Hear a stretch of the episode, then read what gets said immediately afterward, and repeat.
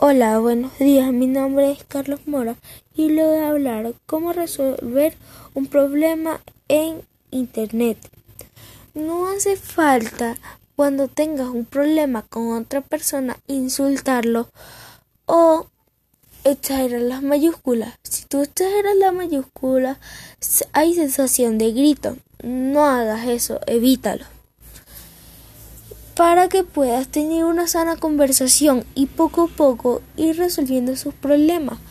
Cada uno tiene que decir sus partes de las versiones, la otra persona la tiene que aceptar y después decir la suya, decir sus opiniones y así llegar a un acuerdo.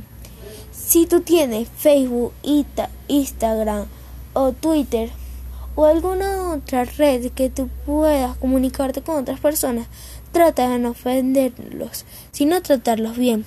Chao.